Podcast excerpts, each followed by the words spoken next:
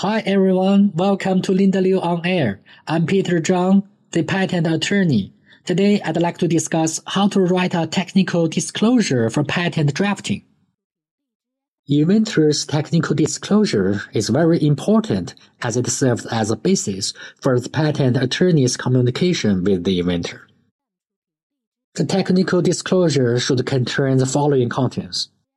Technical background, purpose of the invention, technical solutions, embodiments, technical effects, alternative solutions, and references. Now, let's discuss each one in turn. 1. Technical background. The technical background allows the attorney to know the present invention's background and understand what others do, aka the existing solutions, and the inconveniences that are the shortcomings of the current technology. 2. Purpose of the invention. This part clarifies the technical problem to be solved by the invention. That is, why am I doing this? The inventor can list the technical problems to be solved item by item. Try not to be too general and ambiguous, and avoid exaggeration or advertising. 3. Technical solutions. Technical solutions are used to show how I do it. This is the most critical part of the entire technical disclosure, and technical means used to solve each technical problem and corresponding specific embodiments shall be described in detail with reference to drawings. Please note, at least one complete technical solution should be described in detail. For example, for products, the specific shape, structure, and connection relationship should be described. For method, the specific steps or process flow and parameters should be described. In addition, the preferred or optimal solution should be described. The technical solutions in this part are generally subject to the fact that those skilled in the art can fully implement the technical solutions based on the prior they are familiar with.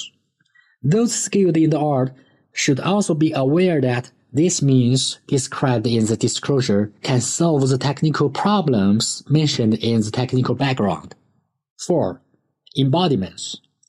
It's best to write the embodiments in combination with the drawings or tables to explain how I do it specifically.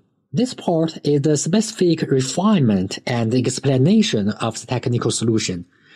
For the fields of materials, chemistry, biology, and pharmaceutical, this part needs to provide examples and comparative examples with experimental data.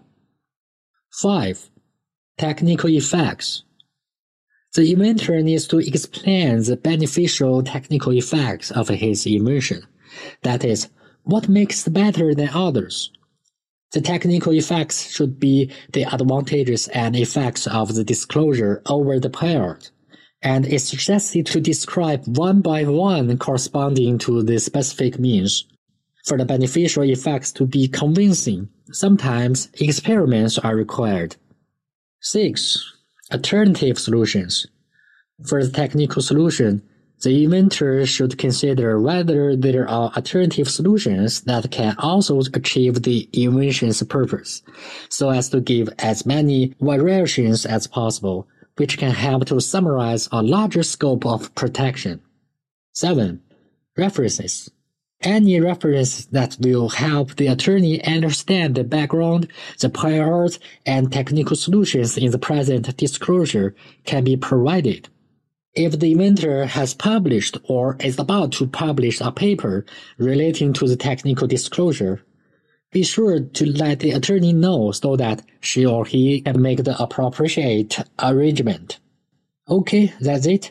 Hope the inventor can write wonderful technical disclosures. This is Peter Zhang. See you next time.